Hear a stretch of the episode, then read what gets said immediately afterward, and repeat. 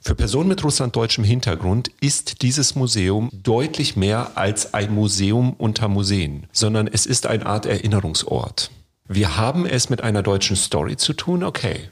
Aber wir haben keine Denkmäler, keine Gedenkstätten. Es ist ein Ort des Selbstverstehens.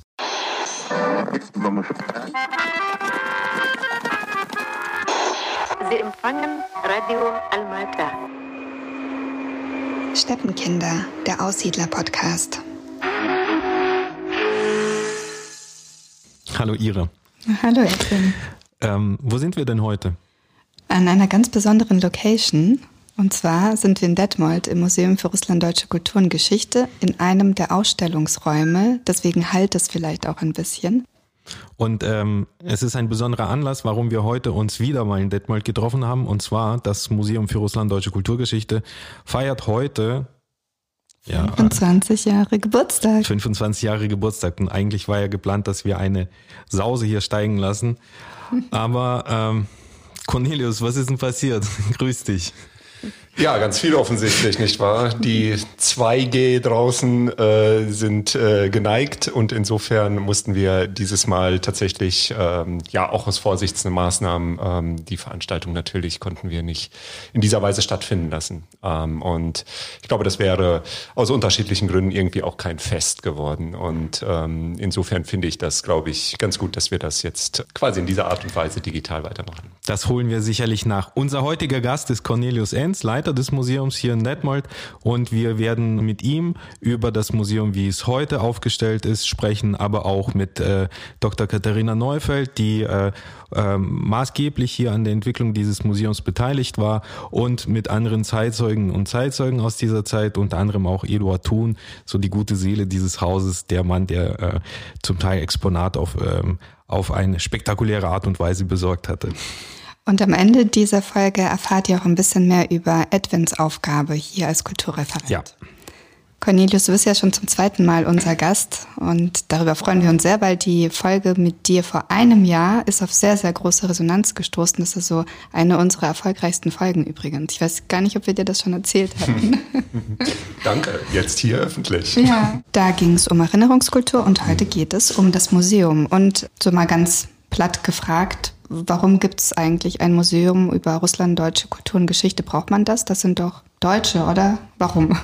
Ja, genau. Also die Geschichte der Russlanddeutschen ist auf jeden Fall eine Story, die eben hier nicht bekannt ist. Und da ist natürlich das Thema Erinnerungskultur äh, wieder sehr aktuell äh, an der Stelle.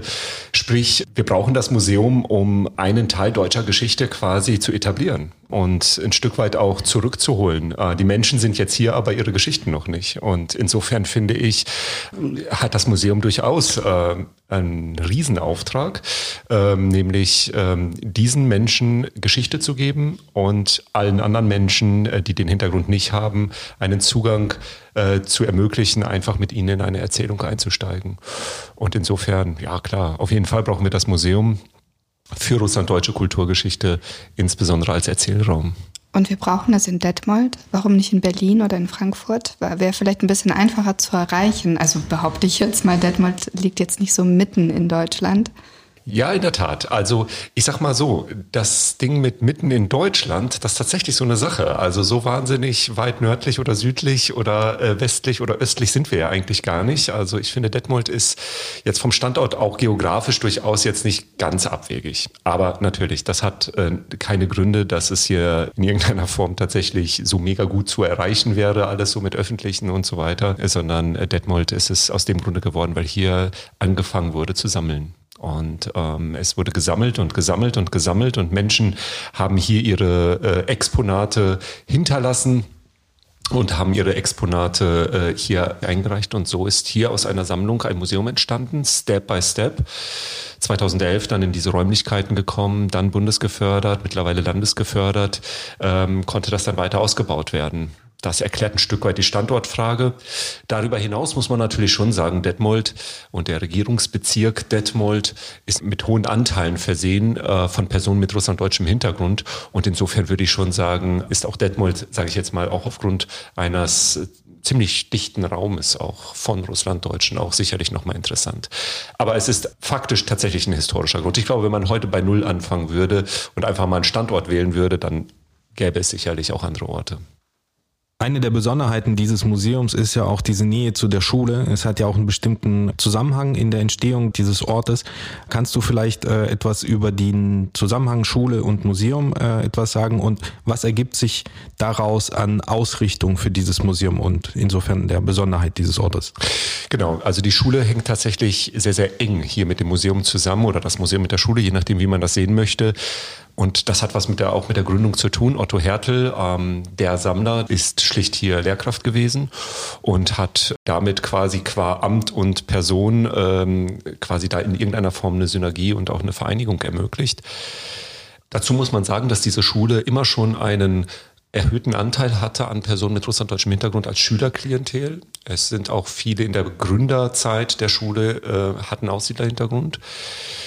Ja, und so lag es dann irgendwie nahe, dass es dann auf eine große Resonanz gestoßen ist, dass aus dieser kleinen Sammlung ähm, dann eine erste Ausstellung ähm, sozusagen konzipiert wurde. Und diese erste Ausstellung ist dann äh, hier auf dem Campus sozusagen errichtet worden, eher so im, im hinteren Bereich, aber dennoch einsehbar.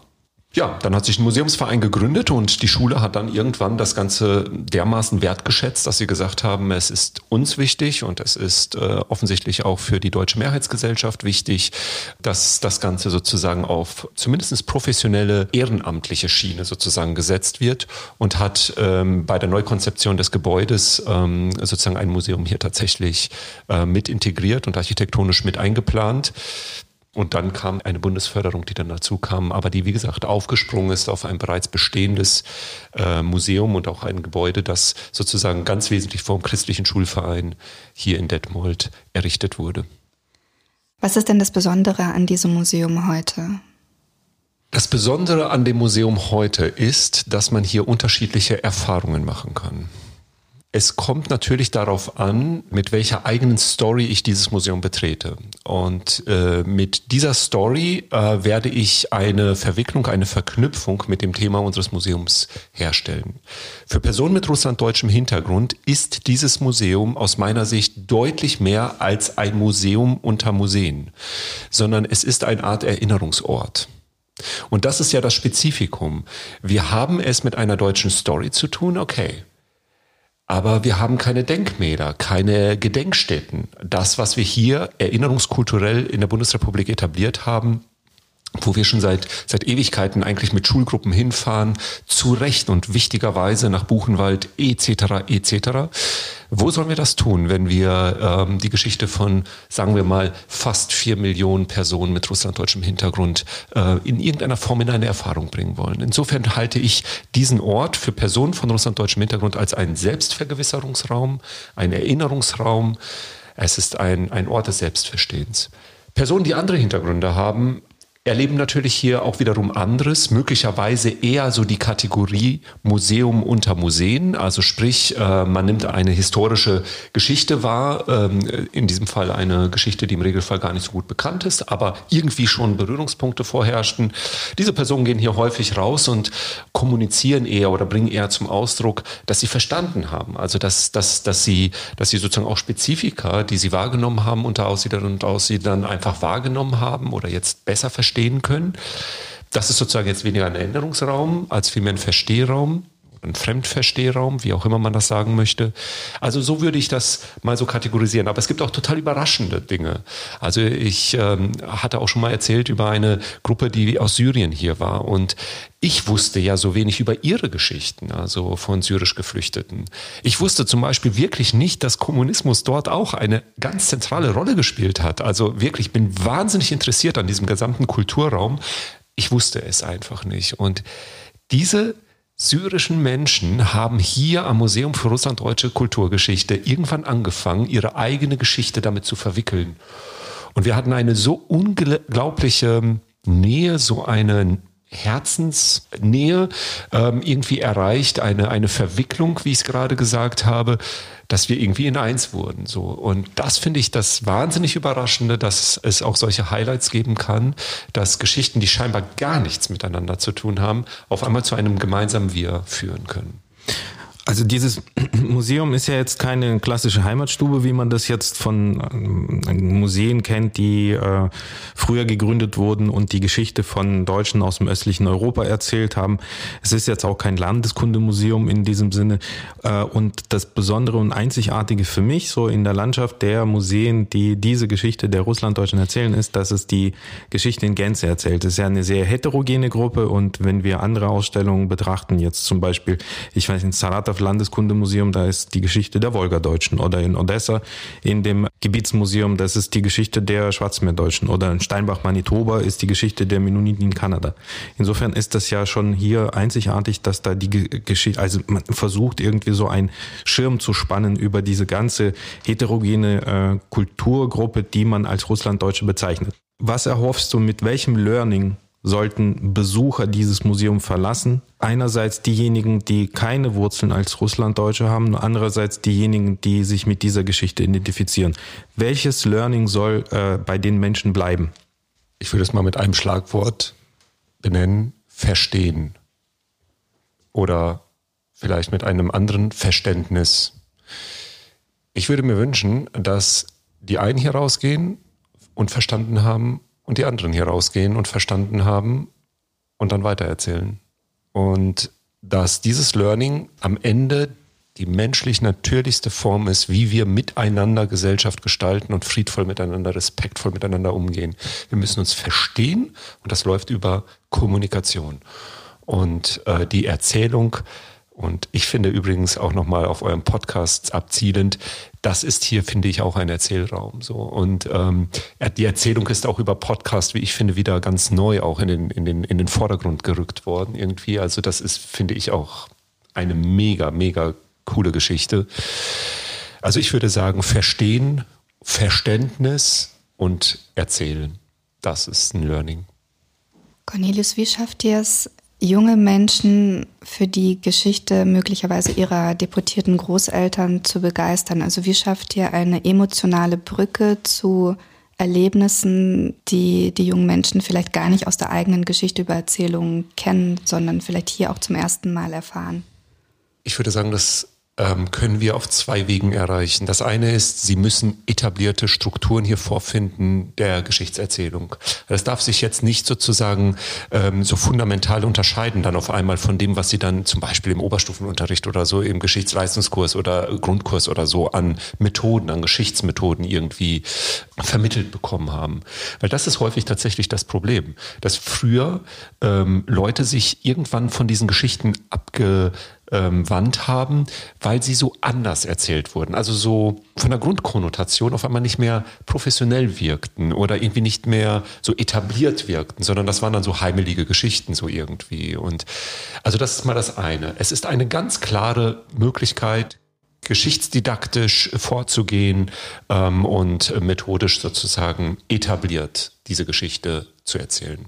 Und die, die zweite Schiene ist die, sie tatsächlich ein Stück weit auch in eine gewisser Weise kognitive Dissonanz zu führen. Dass man Schülerinnen und Schüler, die den Hintergrund haben, tatsächlich mit einer Geschichte in dieser Selbstverständlichkeit und Etabliertheit, die so überraschend dann aber rüberkommt, konfrontiert, dass sie auf einmal merken, alter Schwede, ich habe wirklich eine Geschichte unter allen anderen Geschichten und ich fange an, sie zu verknüpfen, ganz barrierefrei, mit den Geschichten, die mir noch viel bekannter sind. Andere Diktaturerfahrungen, insbesondere natürlich die Diktaturerfahrung ganz zentral, die hier in Mitteleuropa stattfand, in Deutschland, die des Nationalsozialismus etc. etc. Und diese regelrechte Dissonanz auszulösen, dass man so, ein, so einen Aha-Effekt hat, ich habe eine Story und die kann man auch richtig gut erzählen oder sicher erzählen, etabliert erzählen. Das weckt irgendwie Vertrautheit und das weckt ähm, Lust einfach, ähm, ja, mit dieser Brille jetzt weiter auf die Geschichte zu schauen. Ich merke schon, dass die Brille nicht mehr taugt, sozusagen Schicksalsgemeinschaft und irgendwie früher war alles wirklich schwer und da gab es nicht so viel zu essen oder so diese, diese Dinge, die, die, die ziehen nicht. Sie müssen kontextualisiert werden, sie müssen mit dieser Lebenswirklichkeit jetzt in Abgleich gebracht werden können. Und insofern braucht es da halt mehr wie lediglich so eine Schicksalsgeschichte oder so. Das Museum ist ja auch ein Forschungs- und ein Bildungsort und ähm, profitiert ja auch von reichhaltigen Kooperationen mit äh, Forschungs- und universitären Einrichtungen. Kannst du vielleicht ein paar Worte dazu sagen? Ja, also das Museum für Russlanddeutsche Kulturgeschichte versteht sich tatsächlich oder möchte das Selbstverständnis noch stärker und weiter etablieren, dass es auch ein Forschungsmuseum ist. Also ich, das hier ist ein Kompetenzzentrum in Detmold. Und wir haben hier vielschichtige Möglichkeiten, Kultur und Geschichte der Deutschen aus Russland ähm, in einen Kontext zu setzen. Und dazu zählt eben auch, dass wir Beiträge liefern, aber dass wir auch verknüpfen, also eine Art Wissenschaftstransfer leisten äh, im Bereich äh, der, der Forschung zur Geschichte der Russlanddeutschen. Partner sind an der Stelle ähm, die Universität Osnabrück, die das Institut für Migrationsforschung interkulturelle Studien hat. Das ist eigentlich das größte seiner Art, äh, dieses Institut. Und dort wurde dann auch die Juniorprofessur für russlanddeutsche äh, Geschichten, äh, Geschichte, also Migration und Geschichte äh, sozusagen etabliert. Ähm, das ist ein sehr, sehr natürlicher Bezug und ähm, das äh, läuft auch durchaus äh, in der Weise, dass äh, der jeweilige Lehrstuhlinhaber dann auch im Beirat äh, dann auch hier sitzt, äh, etc. Ein weiterer Partner, universitärer Partner, ist die Ruhr-Universität Bochum. Und die Ruhr-Universität Bochum hat das Osteuropa-Kolleg integriert. Praktikanten äh, und Praktikantinnen sind hier äh, am Museum gewesen, insbesondere am Kulturreferat angesiedelt. Also äh, da gibt's dann sozusagen auch nochmal diese Synergien, die an der Stelle ziehen. Das sind so die zwei großen universitären Partner, würde ich sagen, mit denen wir auch zum Teil wirklich auch schriftliche Vereinbarungen auch haben, also ganz klare Kooperationsverträge auch. Ja, es geht ja darum, dass man ähm, Geschichte äh, wissenschaftsbasiert, aber auch öffentlichkeitswirksam und breitenwirksam, also populär vermittelt. Und äh, was diese Kooperation mit Bochum angeht, da geht es ja darum, dass Studierende, äh, die Osteuropa-Geschichte oder Slavistik studiert haben, dass sie Fähigkeiten erlangen, in einem, äh, in einem Praxissemester hier auch dieses Handwerk kennenzulernen, wie man Geschichte populär darstellt, als Ausstellung oder als als eine Veranstaltungsreihe oder eine Webdokumentation oder auch ein Podcast. Da sprichst du auch einen interessanten Punkt an, denn ich habe äh, vorhin so ein bisschen mitbekommen, dass ihr ein ganz neues Konzept für 2022 ausprobieren möchtet. Verrat uns mal, was ihr vorhabt. Ja, 2022 wird tatsächlich ein spannendes Jahr für uns als Museum. Das eine ist, dass ähm, wir das, ähm, das Design sozusagen tatsächlich verändern werden. Es wird an der Stelle tatsächlich nicht konzeptionell einen völlig neuen Zugang geben. Wir werden uns weiterhin am strukturgeschichtlichen Zugang sozusagen orientieren. Also das wird jetzt nicht ähm, eine komplett neue Vermittlungsebene äh, sozusagen werden, aber es wird gewisse Schwerpunkte nochmal ähm, straffen. Aber vor allen Dingen wird es ähm, ein frisches und weiterhin auch modernes Design einfach ermöglichen und somit dann auch hoffentlich weiter auch äh, Resonanz bekommen, auch über diese Ebene. Noch entscheidender finde ich allerdings an der Stelle ist tatsächlich ähm, ein konzeptionelles äh, Unterfangen und das ist, äh, dass wir tatsächlich vorhaben, im nächsten Jahr zur Mitte des Jahres ein Escape Game hier bespielen zu lassen. Ein Escape Room soll eröffnet werden. Das heißt, Ganz konkret, wir werden nach den regulären Öffnungszeiten des Museums quasi faktisch das Museum runterfahren und in den Räumlichkeiten des Museums und mit dem, was wir hier am Museum anbieten können, werden wir dann sozusagen den Escape Room hochfahren. Das wird über Licht, über, ähm, über Beschallung und natürlich auch äh, über eine Menge anderer geheimnisvoller Dinge sozusagen ermöglicht werden, dass wir ein Escape Game sozusagen oder ein Rätsel dann auch spielen werden, äh, also spielen lassen können. Ja, und darauf bin ich schon sehr, sehr gespannt, sozusagen, A, wie das angenommen wird, aber auch B, wie sich das Ganze dann auch tatsächlich anfühlt, in einem Museum äh, dann einen spielerischen Zugang zu wählen, auf durchaus ja auch Erwachsenenebene. Ich glaube schon, dass uns das auch ein gewisses, ja, eine gewisse Besonderheit dann auch für uns bedeuten wird. Also ich glaube schon, dass wir so etwas dann auch mal reflektieren können. Denn, und da bin ich jetzt nochmal bei äh, Edwin, äh, bei der Frage nach Popularisierung ähm, oder nennen wir es auch vielleicht auch Elementarisierung. Ähm, Geschichte muss immer in irgendeiner Form wirklich einen breiten wirksamen Zugang haben. Und insofern barrierefrei, niederschwellig äh, äh, zugänglich sein. Und das erhoffen wir uns als ersten Step für einige wird sicherlich so ein Spiel äh, eine Möglichkeit anbieten, äh, einen Zugang zu finden, vielleicht auch zu mehr. Und vielleicht sei so viel an dieser Stelle verraten, dass wir als Steppenkinder planen da in dem Zusammenhang auch etwas. Etwas. Etwas. Ja. Cornelius, vielen Dank und weiterhin ganz viel Erfolg. Ja, Genau, viel Erfolg, ja. Danke. Danke, danke. Den wünsche ich euch auch. Jetzt haben wir im Gespräch Dr. Katharina Neufeld. Sie ist Historikerin und war maßgeblich an der Entstehung des Museums beteiligt, so wie wir das heute sehen. Kannst du uns kurz erzählen, äh, wo du aufgewachsen bist, was dein familiärer Hintergrund ist? Ich bin 51, 1951 geboren in einem deutschen Dorf, äh, Tochtersiedlung von Malochna, Schwarzmeergebiet. Die Menschen sind, die Mennoniten sind dahin gekommen 1891. Es war ein mennonitisches geschlossenes Dorf. Es waren ein paar Familien, die russisch waren. Alle anderen waren deutsch. Wir waren nicht deportiert während des Krieges. Wir waren die westliche Siedlung deutscher ähm, Kolonisten, also ehemaligen Kolonisten, die nicht deportiert wurden. Wir waren da geblieben. Und dann hast du dich für das Geschichtsstudium entschieden. Wie kam es und wo hast du studiert? Ich habe Geschichte geliebt. Ich war eine Streberin, wenn man das heute so nennt. Ich wollte aus dem Dorf raus. Ich wollte weiter. Und äh, von meiner Geschichte, von der Geschichte, was wir jetzt kennen, was wir jetzt wissen, das war absolut nichts bekannt. Mir überhaupt nicht. Die Eltern haben gar nichts erzählt. Meine Mutter hat nur über ihre Trudarmee Geschichte erzählt.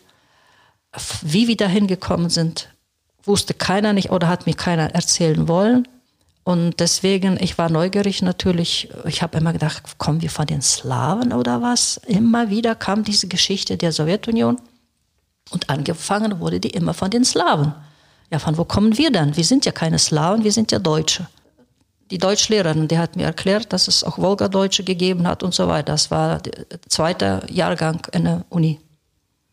Da habe ich erst mal kennengelernt, dass es noch mehrere Deutsche waren und dass die auch einer was geleistet haben, aber alles war stillschweigend. Also nichts erzählt wurde, nichts. Ich habe nichts äh, lesen können. Das einzige Buch, was ich gelesen habe und da noch später nach dem Studium über die Mennoniten von Christianinow, von einem äh, großen Atheisten, wie schlecht wir waren. Und dann hast du Geschichte studiert und ähm, das war ja Sowjetunion. Gab es dann einen Moment, wo du vielleicht zum ersten Mal während deines Studiums gemerkt hast, das, was wir hier in den Büchern erfahren oder in den Vorlesungen, entspricht nicht ganz der Realität? Das Einzige, was Realität war, das war die deutsche Sprache und die lateinische. Ja, und das dritte Fach, was wir äh, alle sehr fleißig lernen mussten, das war Geschichte der KPDSU.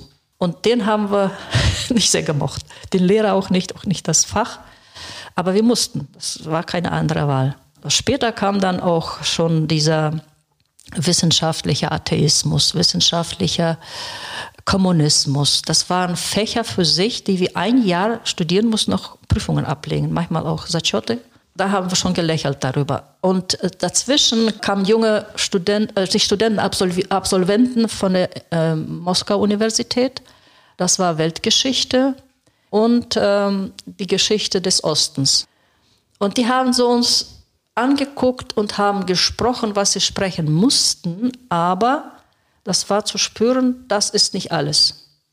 Es ging dann unter den Tischen in dem Auditorium, ging Anna Achmatova, ihre Gedichte, die haben wir gedruckt. Ähm, Sam, Samizdat. Samizdat, ja. Dann ähm, Wysotsky, genauso.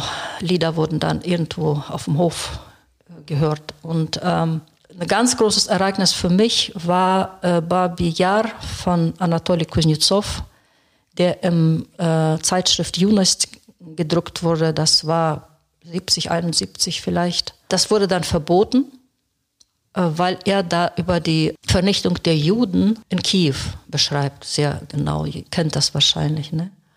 Und warum das? Ah, das wurde verboten, weil er äh, nach Ausland ging und bei BBC gearbeitet hat. Mhm. Und deshalb wurde sein Roman verboten. Und der ging dann auch bei uns. Ich darf, durfte dann äh, auch ganz kurz den lesen und dann wieder zurückgeben. Genauso Adin den, äh, Ivana Denisovich von. Ähm, Ein Tag im Leben des ja, Ivan Denisovich. Des, des Ivan Denisovich äh, von äh, Solzhenitsyn. Das war so krass für mich, äh, das konnte ich überhaupt nicht verstehen. Wie kann. Weißt du, die, die Tatsache ist da, aber du kannst nicht verstehen, wie geht das? das die Sowjetunion ist ja die beste ne? Ideologie. Genauso schon in der fünfte bis neunte Klasse war mein sozusagen Begleiter, mein Onkel, der war zwölf Jahre im Gulag. Der ist dann sofort, als er zurückkam, der ist im Leben geblieben, der kam zurück und ist dann in die Stadt umgezogen, aus dem Dorf in die Stadt, weil das ging nicht. Das waren zu viele Gerüchte über seine Frau, über seine Kinder, die da geblieben sind, zwei, zwölf Jahre, und er konnte das alles nicht ertragen. Er war treu seiner Familie, hat ihn mit nach Stadt, in die Stadt genommen und da kam er manchmal zu Besuch. Und er hat meine Mutter gezeigt, er hat einfach das Hemd hochgehoben und da standen die Rippen zerbrochen, noch zusammengewachsen. Sagt er, das wurde, ich wurde gefoltert, weil ich in dem ähm, Untersuchungskommissar, äh, der wollte, dass ich unterschreibe, dass mein Vater Feind des Volkes ist und, dass ich mich absage von meinem Vater. Und äh, sein Vater wurde auch später ersch- erschossen, also und ähm, danach haben sie mich gefoltert und äh, auch, auch diese Rippen zusammengebrochen und er durfte nicht trinken, er sollte unterschreiben. Das würde ich eben jetzt gerne fragen. Hat er unterschrieben oder nicht? Ich denke mal nicht. Aber das kam nicht raus. Ich weiß es nicht genau. Aber er konnte so krass erzählen. Er hat immer gesagt, ich will erleben 100 Jahre der Oktoberrevolution. Da dachte ich, hä, wieso? Warum hasst ihr das? Oder dich hasst das? Habe ich gar nicht verstanden, dass der das gehasst hat. Einfach, er wollte das erleben und das, da lächelte er dabei. Er glaubte nicht, dass das so bleibt, 100 Jahre. Und ich habe es nicht verstanden, was er damit meinte.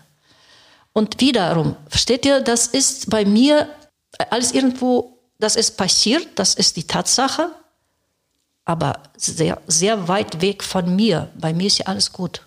Bei mir ist ja alles in Ordnung. So ungefähr. So habe ich die, die Realität mit dem Ideologie sozusagen vermischt. Diese ganze ähm, äh, Realität, die ist bei mir viel, viel später in der Perestroika-Zeit erstmal hochgegangen. Und erstmal da habe ich alles verstanden, was wir alles gelernt haben. Dass das alles Ideologie, 80, 90 Prozent vielleicht Ideologie war. Und so habe ich auch unterrichtet. Ja, das war ein Programm, die durfte das machen. Und bei einem äh, Moment, das war irgendwann mal 84 wahrscheinlich. Und dann wurde in der äh, Zeitschrift für äh, Geschichtslehrer wurde geschrieben, wir sollten auch ideologische Auseinandersetzungen mit den Schülern üben. Und äh, wir sollten auch äh, BBC und äh, Deutsche Welle und den, mit denen zuhören und dann auseinander uns setzen. Wo ist die äh, Wirklichkeit, wo ist die, wo ist die falsche, wo ist die Ideologie? Dann kam meine Kollegin, Geschichtslehrerin, und äh, ich war äh, stellvertretende Direktorin und war auch Geschichtslehrer. Und sie fragte mir, guck mal, machen wir doch so einen Unterricht. Und ich schreibe auf, auf, eine, auf eine CD, das war noch nicht CD, das war diese Magnetfilm, äh, äh, Film, ne? und schreibt das alles auf und unterrichtet und bringt das wieder zurück ins Labor und löscht diese ganze nicht. Ne? Und auf einmal ist der KGB ihr auf der Spur. Ja, sie hat falsche Ideologien oder was weiß ich unterrichtet. Ich gehe zu, zu den KGB. Habe ich denen alles erklärt. Die haben mich so eine Augen angeguckt, was ich hier will. Und stellt euch mal vor, der KGB-Offizier, der hat dann eine faschistische Organisation bei uns gefunden. Und die, äh, meine Kollegin, die war schon also die Anstifterin sozusagen als Lehrerin, dass sie das unterstützt, so ungefähr. Er hat äh, wirklich Recherchen geführt und hat meine Kollegen da verdächtigt. Er hat ein paar Schüler, die schon Studenten waren, ehemalige, verdächtigt. Und angeblich haben die beim, beim Disco die Hand immer so nach oben gehoben, ne? Dass es ein faschistischer äh, Grüß sein sollte. Also es war so lächerlich. Wir konnten gar nichts fassen, was da los ist. Ne?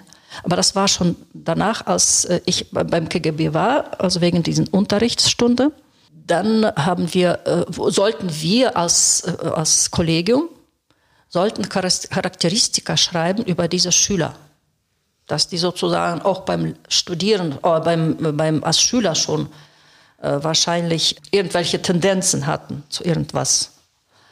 Und dann haben wir beschlossen, und ich war, das haben mich später erinnert, ich habe gesagt, wir machen keine neue Charakteristika, wir geben denen genau die, die wir schon gegeben haben, als die aus der Schule waren.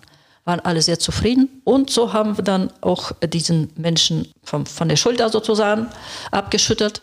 Du warst ähm, Geschichtslehrerin in der Schule, du hast äh, an der Hochschule gearbeitet und ähm, hast dich ja auch irgendwann für russlanddeutsche Geschichte interessiert und dann bist du nach Deutschland ausgesiedelt. Was hast du dir dabei vorgestellt, so im professionellen Sinne? Also wie hast du dir dein Arbeitsleben in Deutschland dann vorgestellt, bevor du ausgesiedelt bist?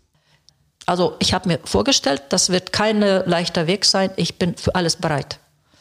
Also dass ich äh, anerkannt werde als äh, Hochschullehrer, habe ich überhaupt kaum geträumt. Ich war bereit, auch Putzfrau zu werden, alles Mögliche.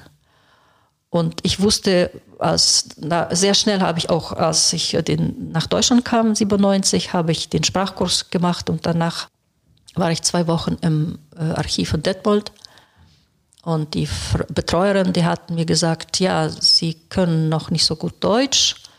Und äh, wer hier arbeiten möchte, der muss Altfranzösisch kennen, äh, Lateinisch, Englisch und da ging bei mir der Vorrang zu. Das war klar, dass ich da ne, ne, keine Chance habe.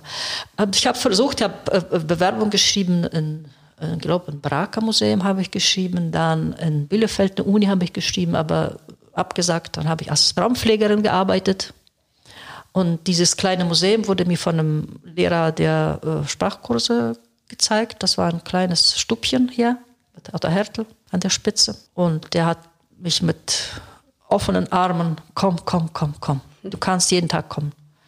Ja, das bedeutet aber kein Geld. Diese Fahrten von Lemgo, ich lebte in Lemgo hierher mit dem Bus und äh, zurück und ähm, alles andere, also alles ehrenamtlich. Aber ich war arbeitslos geschrieben, ich war Sozialempfängerin.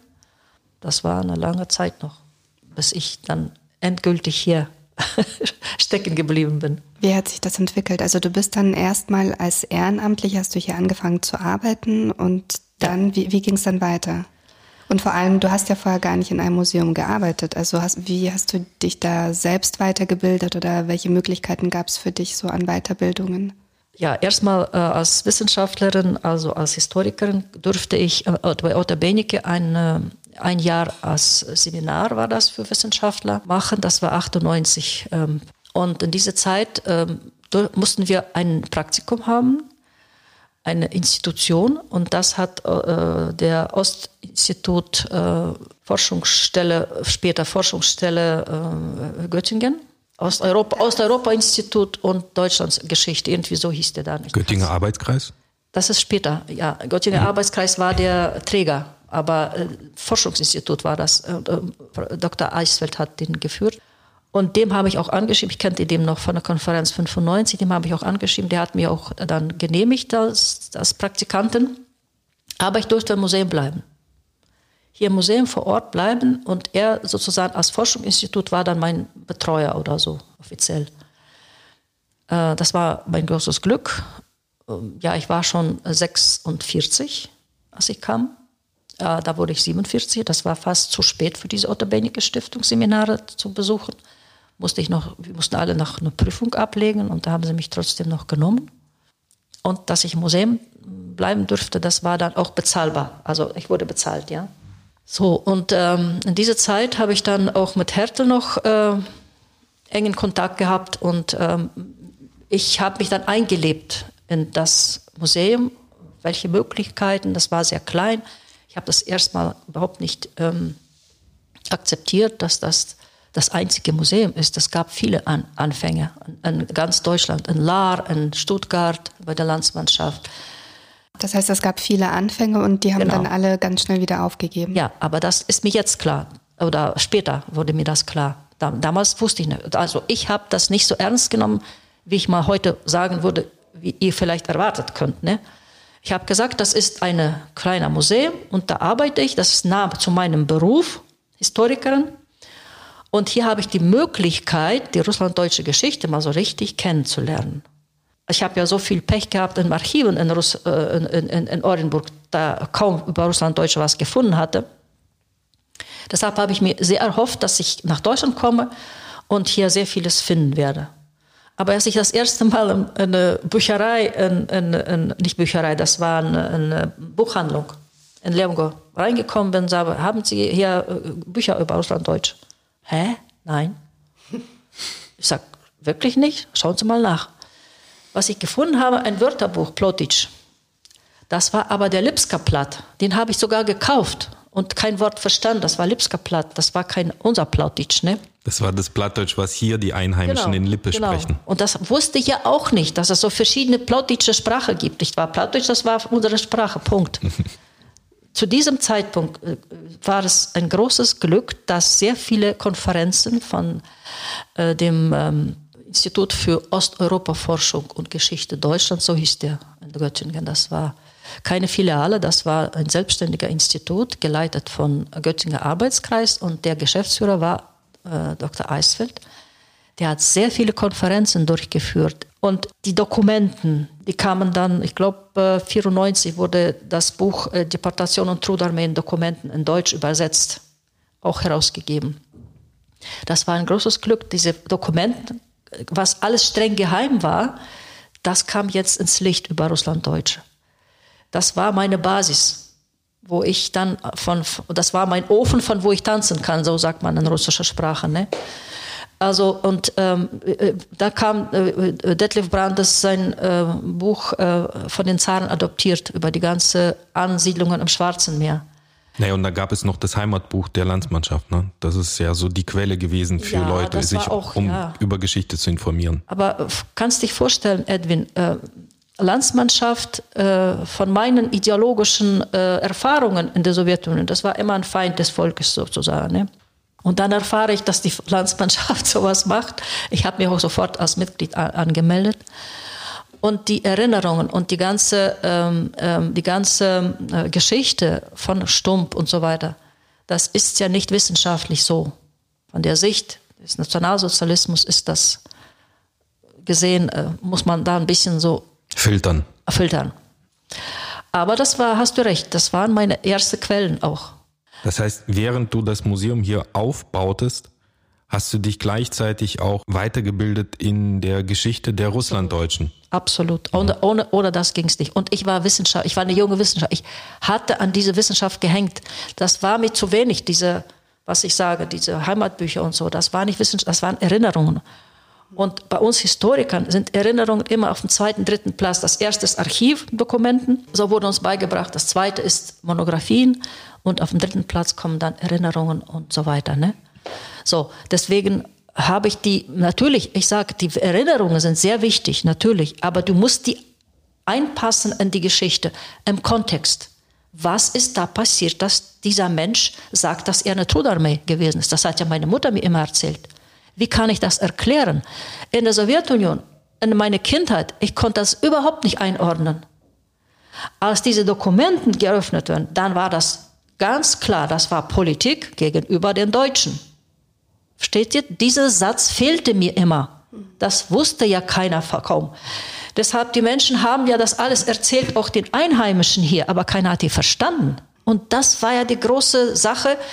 Die wissenschaftlichen Institute, die Monographien, die sind da, aber wie bringst du die den einfachen Menschen bei und sagst, so, das ist deine Geschichte. Guck mal, das hat Stalin mit dir gemacht, das bist du nicht schuld. Diese Schuld abzunehmen war für mich eine große, große Sache. Die sollten sich nicht schuld fühlen, die sollten offen mit diesen Sachen umgehen können. Ach, ich kann euch einen Witz erzählen. Das ist nicht ein Witz, das ist eine traurige Tatsache. Als ein äh, Mensch auch schon äh, mit, den, mit den neuen ähm, äh, Mitarbeitern, das war 2017, glaube ich, oder da brachte ein Mensch einen voller Koffer mit Werkzeuge Hier zu euch ins Museum. ins Museum. Der wollte von seinem Onkel, der verstorben war, das ans Museum lassen. Seine Mutter, die war die Schwester von diesem Mann. Die hat das dann ver, ver, vermächtigt, sozusagen, dem Museum das zu überlassen. Und dann habe ich mit diesem Museum, äh, mit diesem Werkzeug gearbeitet. Es war ein sehr interessantes Werkzeug, also sehr alt und äh, wir lieben sowas als Gegenstände. Und äh, da habe ich ein paar Fragen zu der Biografie dieses Menschen. Er hat zwar einen Lebenslauf uns äh, überlassen, aber mir war das interessant, weil da war, war verbunden mit seinem Vater und sein Vater wurde verhaftet, schon 41 und lange wurde er, äh, hat er im, im Lager gelebt und da ist der äh, junge Mann dann hingekommen. Er war auch in der Trudarmee. Da ist er zu seinem Vater gekommen. Da haben sie zusammen noch eine Zeit, äh, die waren beide äh, Zimmerleute oder Tischler. Und er hat noch vieles von seinem Vater gelernt. Und wahrscheinlich, habe ich so vermutet, sind die Werkzeug, äh, Werkzeuge auch von seinem Vater teilweise. Und da wollte ich ein bisschen mehr wissen. Und dann schreibe ich eine Mail an diesem jungen Mann, der uns die gebracht hat, und bitte um eine Biograf biografische Ergänzungen von seinem Verwandten. Ich bekomme keine Antwort. Ich schreibe nochmal keine Antwort. Das vergeht wahrscheinlich ein Monat oder anderthalb. Da kommt er selber wieder zu mir und sagt, ich habe meiner Mutter versprochen, ich gebe nichts Schriftliches am Museum. Das ist zu gefährlich. Stellt euch mal vor. Und er hat das Wort gehalten. 80 Jahre sind vergangen. Ja. Hm. Wie, wie, wie, wie, wie furchtbar mhm. unsere Menschen gelitten haben, mhm. welche Angst in denen steckte, dass sie hier in Deutschland noch immer Angst hatten, was Schriftliches über ihre Vorfahren, die schon mhm. tot sind, was zu erzählen. Wahnsinn. Das ist wirklich, mich hat das umgehauen. Mhm. Katharina, du hast gesagt, manchmal kommen Besucher, Besucherinnen hierher und weinen, wenn sie bestimmte Exponate sehen. Wie, kann sich, wie können sich Besucher das hier vorstellen? Also was bekomme ich, was sehe ich, was erfahre ich, wenn ich hierher nach Detmold komme? Das war ja mein Einstieg ins Museumleben. Also ich habe mich sehr viel mit dem, nicht nur mit der Geschichte auseinandergesetzt, sondern auch mit Museumskonzept, äh, mit ähm, äh, Museumsaufgaben und äh, zwar auf dem Niveau der deutschen Museen. Ganz neu war es nicht natürlich, der war schon gegründet. Der Name war schon, stand schon, dass es ein Museum gibt, aber die ganze wissenschaftliche Arbeit, wie gesagt, die ganze Sammlungen, du musst erst mal Vertrauen haben an die Menschen, damit die dir was geben. Du kannst ja das auf dem, äh, irgendwie verkaufen oder so später, ne? oder verschenken. Das ist, ja, das ist ein, ein sehr, sehr Vertrauensmoment, wo der Mensch, die das Wichtigste vielleicht, was er mitgebracht hat, geben wird. Mhm. Sind es immer Leihgaben oder? Nein, das, war noch, das waren noch Geschenke. Mhm. Leihgaben waren meistens die Fotos. Die habe ich dann eingescannt, eine Kopie gemacht, mit denen besprochen, dass ich das so mache. Und die haben mir dann auch erlaubt, das zu veröffentlichen. Und die Bilder habe ich dann zurückgegeben. Also auch mit Dokumenten. Damals waren die noch sehr wichtig. Äh, Sachen haben die dann langsam auch äh, Gegenstände äh, gegeben, geschenkt, weil die Vorfahren die Oma, die Opa, die waren dann gestorben und da haben sie uns dann irgendwas gebracht. Aber das war ein sehr langsamer Prozess. Das war nicht so wie heute, dass unser Kurator irgendwann mal einen ganzen Hofen bekommt und äh, nehmt das, wir wissen nicht wohin damit oder so. Jetzt ist der Vertrauen da, jetzt ist das Museum da, jetzt weiß man, wem das gibt. Mhm. Damals war das nicht so. Und mich kennt ja kaum jemand. Ja? Äh, deswegen, äh, allem bin ich dankbar. Und äh, Kollegen aus äh, einheimischen Museen, die haben mich sehr unterstützt. Die haben mich mit Dokumentation und äh, unter, Unterlagen sozusagen, die ich überhaupt nicht wusste, wie läuft das. Museumsamt hat mir geholfen und äh, äh Landesmuseum und Freilichtmuseum. Dann entstand das äh, Fachbeirat. Die haben uns wirklich äh, unter die Arme genommen mit dem Geld und so, ne, dass wir dann angekommen sind. Das Museum ist das beste Ort, wo man auf ganz populärem Niveau die Geschichte erzählen kann, aber auch mit authentischem Material belegt ist. Dann kann auch Einheimische erfahren, was haben diese Menschen erlebt.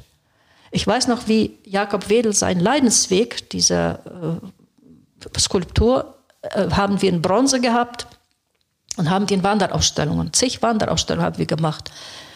Und ein, äh, der Bürgermeister damals vor diesem Ort, der hat gesagt, Sie brauchen mir nichts mehr erzählen.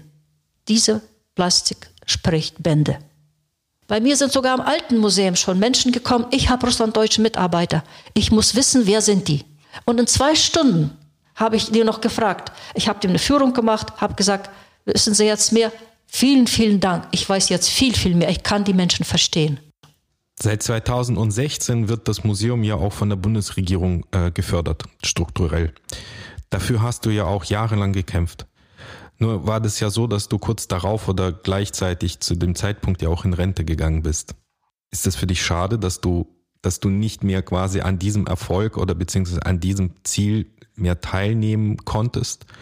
Oder war das für dich eben der Erfolg, den du mit deiner Arbeit erzielt hast? Das ist mein Kind. Und ich liebe das wie mein Kind und ich würde es niemals nicht loslassen. Und das ist so eine Freude und so eine, eine Dankbarkeit von mir, dass es so passiert ist, wie es passiert ist, dass wir Geld gekriegt haben, dass, dass ihr junge Leute hier seid, dass es weitergeht. Das ist ein Traum. Dass es so weit gekommen ist, dass dieses Museum entstanden ist, das ist nicht nur mein Fleiß, das ist dieses, die, diese Demokratie, dieses, dieses Land, das es ermöglicht hat, Edwin, du warst der erste Besucher an dem neuen Ausstellung. Kannst du dich noch erinnern? Wirklich? ja. Und du hast auch solche Augen gemacht. Ja. Was das war und was das geworden ist. Mit meinem richtig? damaligen Chef, mit Christoph Ja, Bergner, der heute ja. auch zu Ja. Besuch hier ist. Bist du? Das, diesen Effekt wollten wir ja gerade, ne? Und das haben wir erreicht und das wird jetzt immer wieder schöner gemacht, noch besser gemacht. Ich bin dabei. Ich finde es ja wunderbar und das ist ja eine riesige Erfolgsgeschichte und vor allem, es war ja auch eine Armee von Ehrenamtlichen, die äh, mit dir zusammengearbeitet haben. Dieses ganze Projekt wurde ja äh, aus privaten Mitteln finanziert über Jahre, wenn nicht fast Jahrzehnte. Ja. Und dass es dann hier dieses, diesen Status erreicht hat und diese Qualität ist auf jeden Fall eine russlanddeutsche Erfolgsgeschichte hier in Deutschland. Ne? Ich sage ein Märchen mit einem schönen Happy End. Das ist ein schöner Schlusssatz. Vielen Dank, Katharina. Danke euch.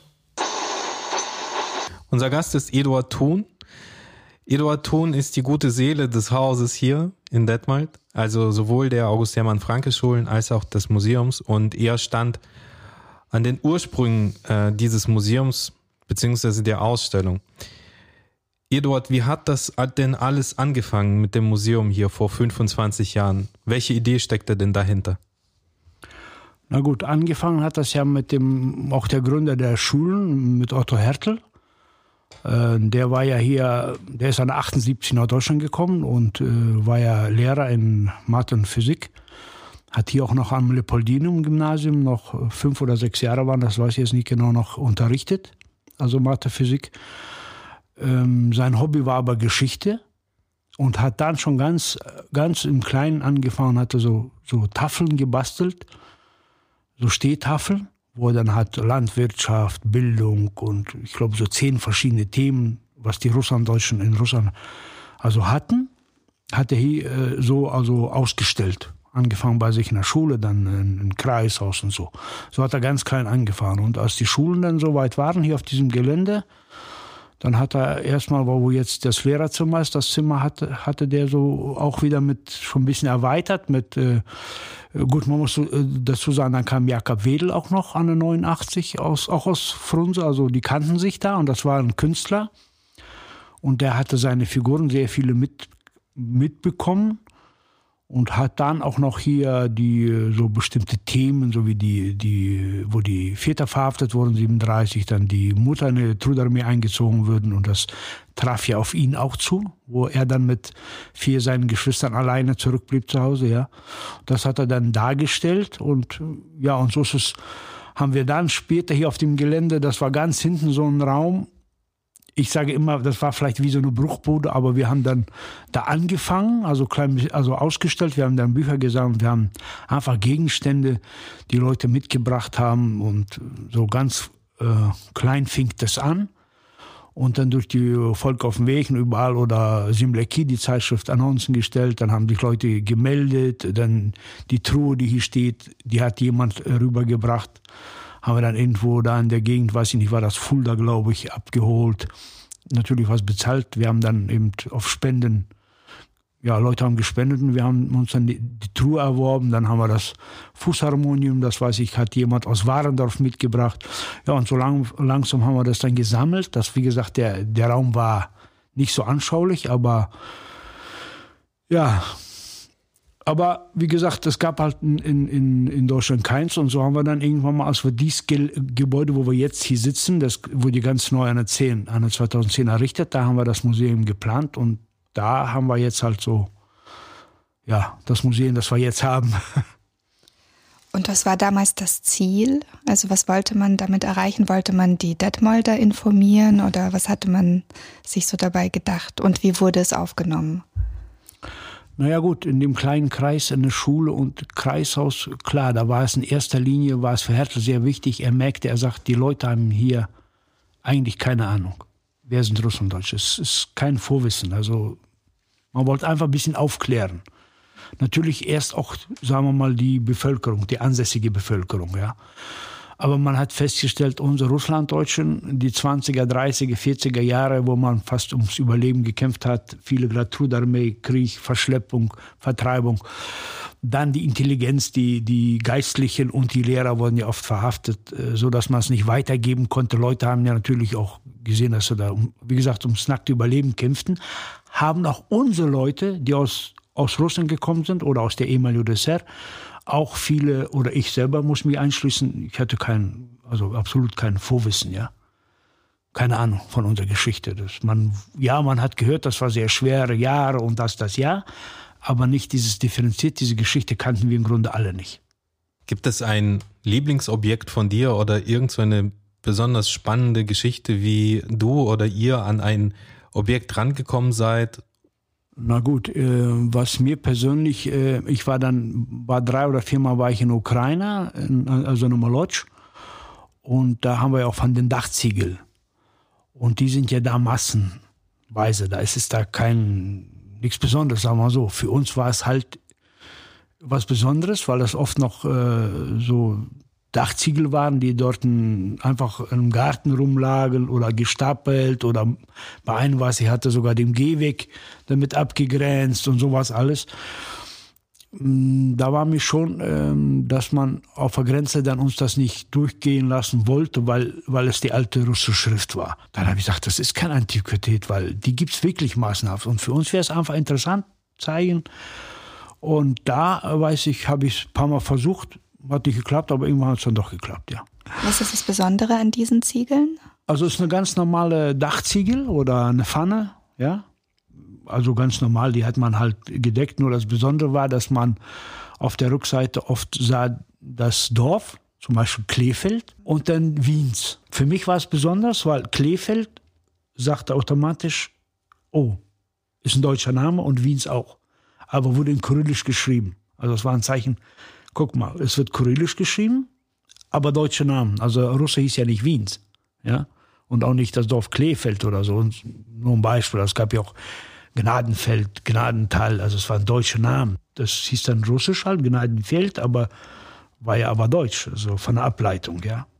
Und dann war ja sehr bekannt später diese eine Firma Neufeld und dann haben wir auch jetzt hier im Museum, das war ja so offen, das war ja dann auf irgendwo auf dem Schrotthaufen hat das einer mal gefunden und hat es mir dann rübergeschickt. Da war so eine Ofen, so eine Tür.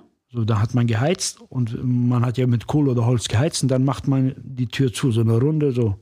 Und da war halt dann auch geschrieben in Russisch Niefeld, kyrillische Schrift, aber, aber deutscher Name, weil Neefeld, Neufeld, also deutscher Name, ja, kein Russ heißt Neefeld. Mhm. Ähm, ich habe noch eine Frage abschließend, weil als das Museum gegründet wurde, haben Sie gemeint, man hat es auch aus der Motivation heraus gemacht, um Wissen zu verbreiten, weil man hatte den Eindruck, dass hier wenig über Russlanddeutsche bekannt ist. Wie ist es denn heute? Das ist eine gute Frage. Man hat das Museum und man hat ja immer wieder auch Werbung im Volk auf dem Weg oder Simleki, also die typisch russlanddeutsche Empfänger dieser Zeitschriften. Man macht ja auch soweit es geht, auch durch die Lokalen, die Zeitungen. Ähm, man hat das auch mal im Radio, im WDR 2 hatten wir auch mal eine Sendung. Ich muss ja ehrlich zugestehen, ich weiß nicht, wenn wir jetzt hier hätten ein Museum von Kosovo-Albaner oder Serben oder Türken. Bin ich ganz ehrlich, ich weiß nicht, da muss ja, muss ja sagen, okay, gut, die Leute kenne ich nicht oder interessiert mich nicht. Also da muss ja schon Grund sein, wenn es in Detmold hinzugehen. Und wahrscheinlich würde ich mich nie die Zeit nehmen, nach Bielefeld und schon dreimal nach Berlin zu fahren, um so ein Museum zu besuchen. Deshalb kann ich es verstehen, dass es vielleicht, es gibt immer wieder einzelne Leute hier, die auf einmal siehst, die kommen mit dem Wohnmobil und die sagen, oh ja, wir fahren jetzt nach dem Süden und wir haben das so gelegt, die Strecke, dass wir hier anfahren. Es gibt immer Einzelne, die uns ja irgendwo auf der Homepage finden, sich interessieren und hier vorbeischauen. Ja. Natürlich würde man sich wünschen, dass es viel mehr würde sein. Allein auch selbst unsere Leute, die die Wurzeln haben. Aber ich hoffe immer, dass es doch mehr jüngere Leute auch irgendwann mal äh, ja, den Wunsch oder Gedanken haben, mehr von ihrer Geschichte zu erfahren. Ich denke, das wird dann, also falsch ist es auf jeden Fall nicht. Und deshalb denke ich, wird, wird das vielleicht auch noch, noch mehr kommen, dass auch jüngere Leute gerade, die dann auch hier, wie gesagt, Fuß gefasst haben, studiert haben, gerade so Leute, die auch Soziologen sind, Geschichtler und so, die, dass es doch mehr kommt, dass die sich auch interessieren werden. Ja. Danke, Eduard, für äh, das Gespräch, für deine Informationen und vor allem für den äh, jahrzehntelangen Einsatz für dieses Museum hier in Detmold. Ja, bitte. Sag mal, Edwin, du gehörst ja auch ein bisschen zum Museum dazu mit deiner ähm, Position als Kulturreferent. Ähm, ja, ja, das Kulturreferat ähm, ist angesiedelt hier am Museum, beziehungsweise wir haben, ich teile mir mit dem Museum äh, den Träger. Also wir haben mhm. einen gemeinsamen Träger, das ist der Museumsverein für Russlanddeutsche Kultur und Volkskunde e.V. Ähm, der hat vor allem hier dieses Museum aufgebaut. Das ist diese ehrenamtliche Organisation, die das ja auch äh, über Jahre äh, finanziert hat äh, aus privaten Mitteln. Ich war auch, ich glaube seit 2010 bin ich Mitglied in diesem Verein und habe da auch immer mein, meine Beiträge äh, dazu abgeleistet. Und äh, es war für mich immer schon eine Freude, das zu unterstützen. Und äh, 2016, genau, als das Museum hier in die Förderung gegangen ist, in die Bundesförderung, da hat ein Automatismus gegriffen. Das heißt, äh, ähnliche Einrichtungen, Institutionen, die Geschichte von Deutschen aus dem östlichen Europa äh, beleuchten, die bekommen ein Kulturreferat. Das heißt, eine Institution, die sich mit Vermittlungsprojekten beschäftigt, in, bei mir speziell zu den Themen der Russlanddeutschen. Aber ich bin nicht der einzige Kulturreferent, der aus den Mitteln der äh, Beauftragten für Kultur und Medien finanziert wird. Das heißt, es gibt für andere Aussiedlergruppen und für andere Regionen in Ostmitteleuropa, die ein deutsches Kulturerbe haben, wo Deutsche gelebt haben.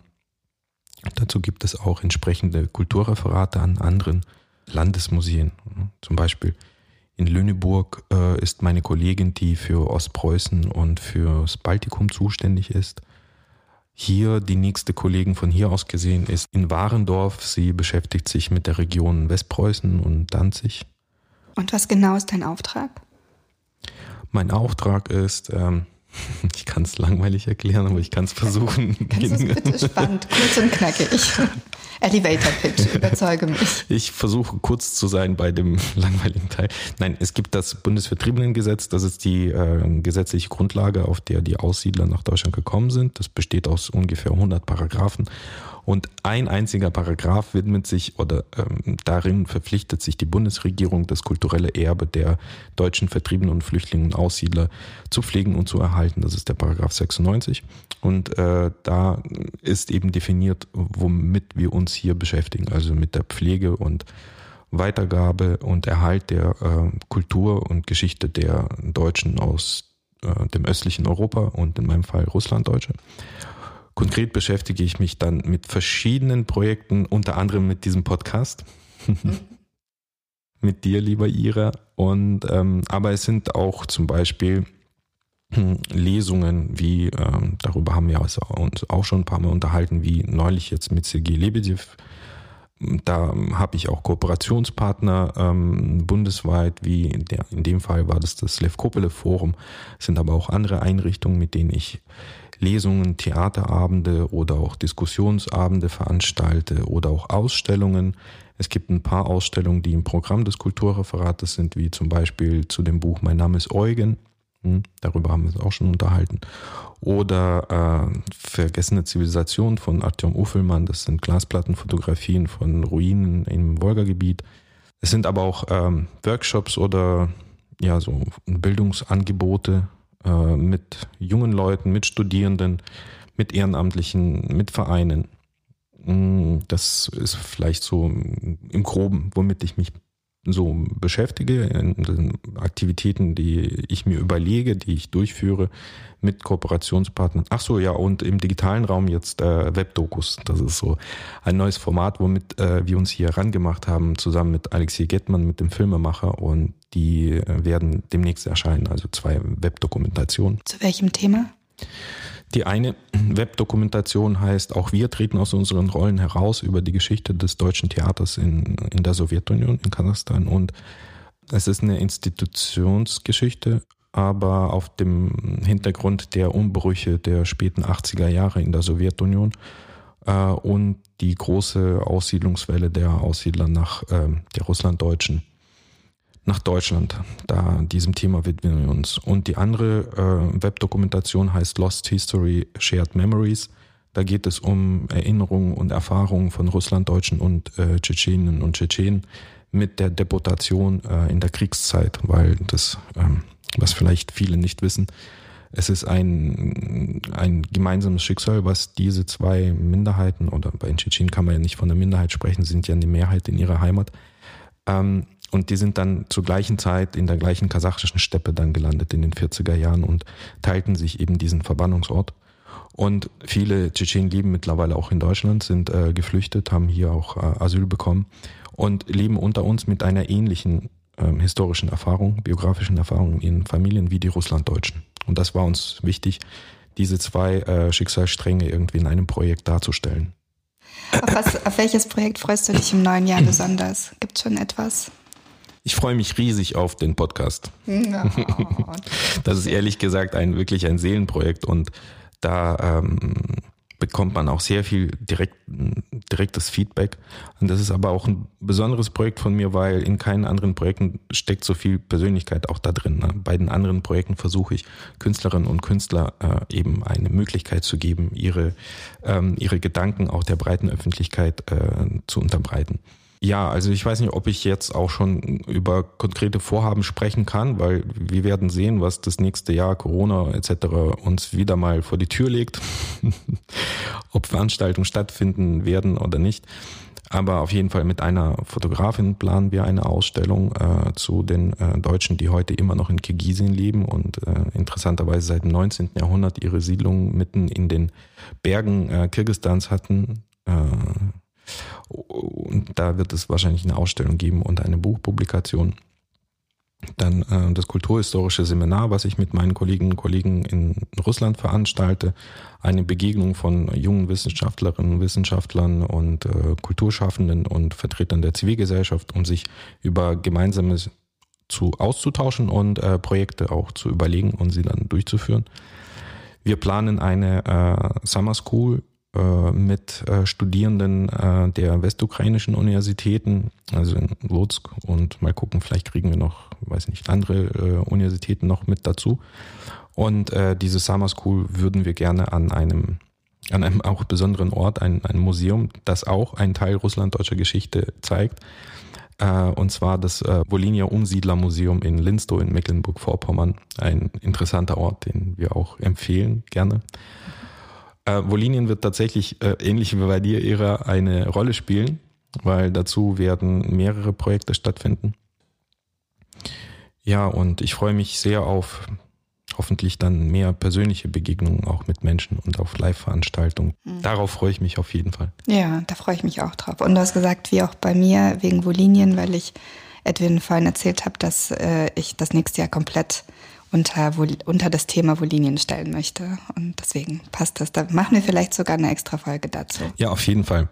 Das Kulturreferat fördert und berät auch äh, ehrenamtliche Initiativen, wenn es um die äh, Vermittlung russlanddeutscher Kultur und Geschichte äh, geht. Das heißt, es gibt äh, Möglichkeiten, äh, auch ähm, Förderung zu beantragen am Kulturreferat und ähm, für Umsetzung von bestimmten Projekten. Also es können digitale Projekte sein, es können Live-Veranstaltungen sein, es können Ausstellungen, Lesungen sein, alles Mögliche zu dem Thema. Und äh, da berät der Kulturreferent, also in dem Fall ich, wie man eben zu dieser Förderung kommt.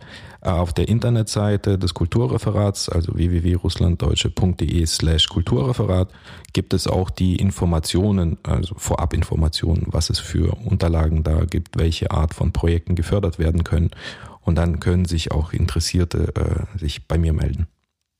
Dann würde ich jetzt am liebsten ein Geburtstagslied singen, abschließend, aber leider kann ich nicht singen. Vielleicht könnten wir ein Seminar veranstalten, organisieren, wo du dann das Singen lernst. Genau, aber auf jeden Fall ähm, ja, freue ich mich, dass wir diese Folge machen konnten, auch tatsächlich hier am Museum. Und ich freue mich auch jedes Mal, wenn ich hier bin, weil wenn wir hier in Detmold aufnehmen, ist es dann ja meist in diesen Räumen und dann gucke ich auch immer in den Keller rein und da sitzt meist Katharina und forscht an irgendwelchen Sachen wieder und es ist auch für mich einfach immer super, super spannend, hier zu sein und Liebe Hörerinnen und Hörer, ich empfehle jedem, der äh, vielleicht in der Nähe ist von Detmold, aber auch einfach generell mal hierher zu kommen, auch wenn man vielleicht ganz woanders wohnt in Deutschland, weil es ein sehr, sehr besonderes Museum ist, mit sehr viel Liebe gemacht, aber auch einfach mit sehr, sehr viel fachlicher Kompetenz. Und das merkt man schnell, wenn man hier ist. Ja, und ähm, Detmold ist eigentlich ganz einfach anzureisen, weil oft hört man, ah, das ist so weit abgelegen und mm, ähm, wenn man die, äh, wenn man Deutschland auf der Landkarte betrachtet und sich das als menschlicher Körper vorstellt, dann liegt Detmold genau da, wo das Herz des Menschen ist. Mhm. Und man kann, man kann mit der Bahn kommen, man kann auch mit ähm, PKWs anreisen. Auf jeden Fall ist es möglich. Und drumherum ist es ja auch schön. Also es lohnt sich auf jeden Fall ein Besuch hier. schön. Dann bis zur nächsten Folge, oder? Ja.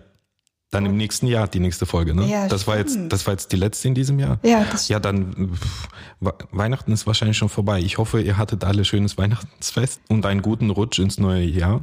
Und bleibt uns treu und schreibt uns. Also habt ihr Wünsche, Fragen, Ideen, was auch immer. Wir freuen uns immer über eure Briefe per Post. Äh, genau, liked uns, empfehlt uns und äh, downloadet uns und äh, alles, alles, alles. Okay. Bis bald. Paka. Paka.